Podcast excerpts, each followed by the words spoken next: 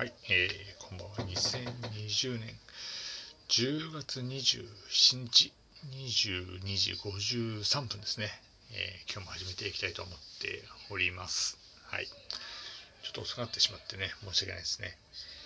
昨日、あの、お便りをね、えー、たくさん 処理したんで、それでね、いろんな質問答えてきたんですけども、今日の、昨日の配信についてのリアクションがあんまりないんで、えー、一人で喋っていこうかなと思っております。ちょっとね、あの、えー、家に割と早く帰ってきたんですけども、お酒を結構たくさん飲んでしまったんでね、あの、今日短めに話をしていこうかなと思っております。で、あの、日曜日の日に、え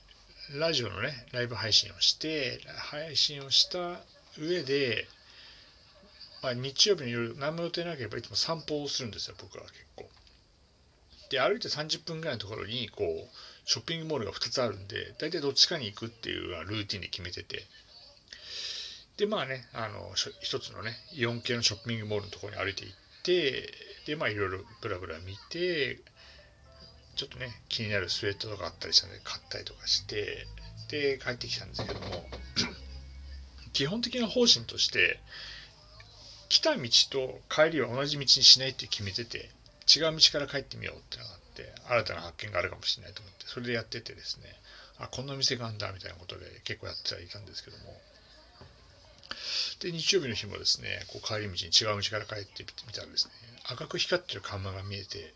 あれなんだろうなこれなと思って見てみたらこう町中華の店だったんですよ。で僕町中華がすごい好きで毎週ね月曜日の23時からえー、玉袋筋太郎が出てる町中華でやろうぜっていうね、あの町中華の店を紹介する番組があって、それがめちゃくちゃ好きで、いや俺僕も好きだから今度行きたいなと思って、いろんなとこ行ってみたいなと思いながらね、いろいろやってたんですけども、で、たまたまね、そのいかにも町中華みたい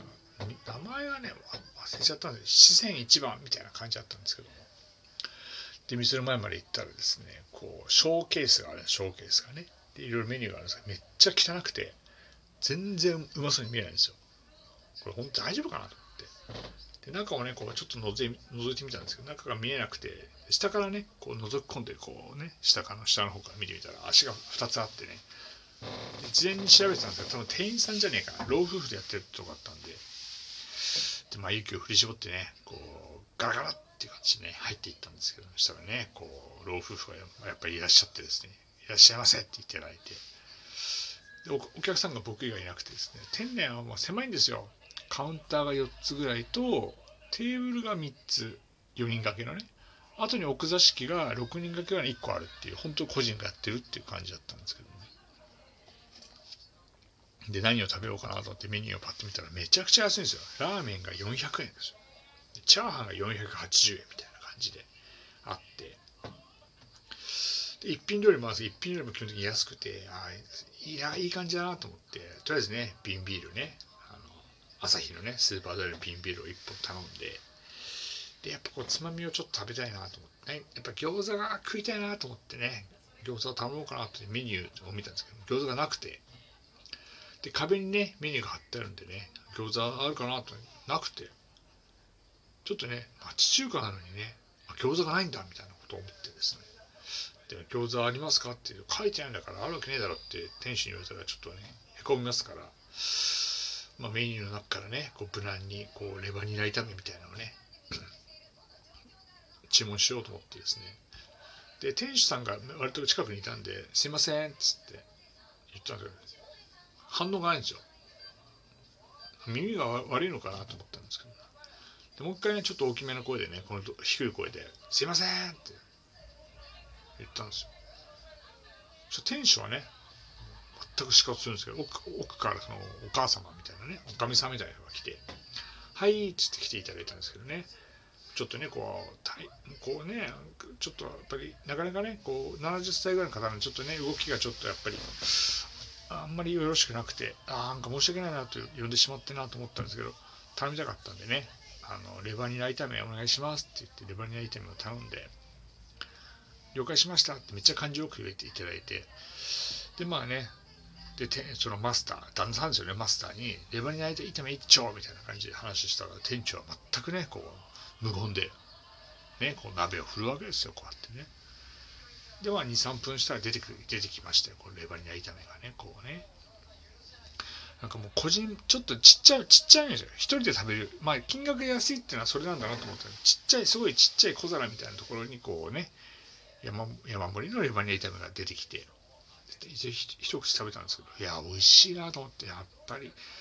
めちゃくちゃ美味しいなと思って町中華って最高だなと思ってね一人で感動したわけですよ。でビールをつまみにいやビールをねちびちび飲みながらもこうね、えー、レバニラ炒めを食べながらお酒を飲んでねあ美味しいなと思っていい店だなと思って。でただちょっとまだねレバニラ炒めだけでちょっとお腹が減ってるんでねあの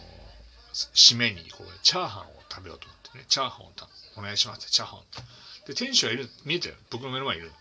店主にねチャーハンお願いします。すいませんチャすいませんっつって。注文お願いしますって言って。店主は死活するんですよねなんかね。でまた奥様が後ろからこう現れてね。あのねこう隊長はそんなよろしくなさそうに見えてるえー、なんか申し訳ないと思いながらもチャーハンお願いしますってね。そ奥さんからその店主にチャーハン一丁っつって。何にも返事じゃないですよ。こうねフライあの中華鍋のフライパンを揺らしながらチャーハンを作ってるんですよ。ものの1分2分ですけど。で来たんですよチャーハンがね。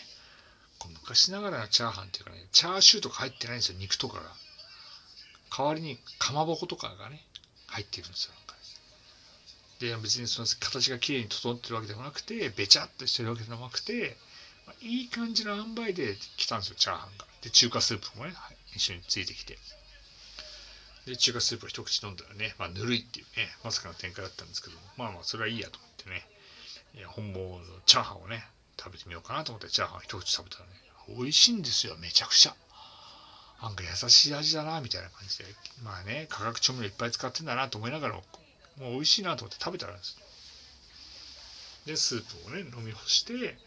ビールもね飲んで、まあ、お会計がねこう3品頼んで1500円ぐらいだったんですけどね。いやめちゃくちゃ美味しくて感動したんでね僕はね。その店主さんのマスターのね不愛想な感じもまた味があっていいなと思って昭和な感じだなと思いながらね食べて。でちょっとね帰りがいのその奥様がねあのお会計していただいたんであのこのこのお店は何時までやってるんですかって聞いたんですよ。そしたらね夜の8時ですって言われて。で自分は結構8時直前入ってしまったんでもう結構閉店間際だったんです。だからあ言われた瞬間あ申し訳ないなと思ってごめんあすいません閉店間際にごめんなさいって言ったら全然気にしなくていいですよって8時過ぎてもやってますからねまた来てくださいねっていうねめちゃくちゃねこう嬉しいことをね言っていただいてあ本当ありがたいなと思って。マスターだけはねもう早く店閉めたいからお前早く帰れよって思ったかもしれないですけどそのねこうお母さんがめちゃくちゃ優しくてこう都会のね普段都心のね東京のコンクリートジャングルの中でこう生き延びてる人間としてはねこうなんていうかなこう町の中町中華の優しさみたいなね心が揺さぶれましたよ。なんか揺さぶれましたよなんかね。なんでね夜8時までしかやってないっていう話聞いたんでね。いつ休みかも全く分かんないですけどね。あのまたこの時間がある時に行ってみたいなと僕は思ってますよ。はい、日高屋とかねそのなんですか陳来とか、えー、あとはなんて餃子の満州だったりとかそういうとことはねまた違うねもう個人がやってる町中華の魅力にね非常にはまってしまったんでねまた近いうちに行ってね今度はねカツ丼でも食ってやろうかなと。思ってますけどね。なんかこう人の優しさみたいなのがない世の中で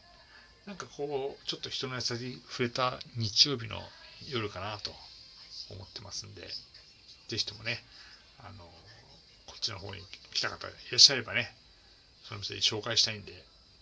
一緒に行きましょう。はい。ということでね僕はこの後バチェロレッドの第6話を見ようと思ってますんで今日はこのぐらいにしようと思ってますんで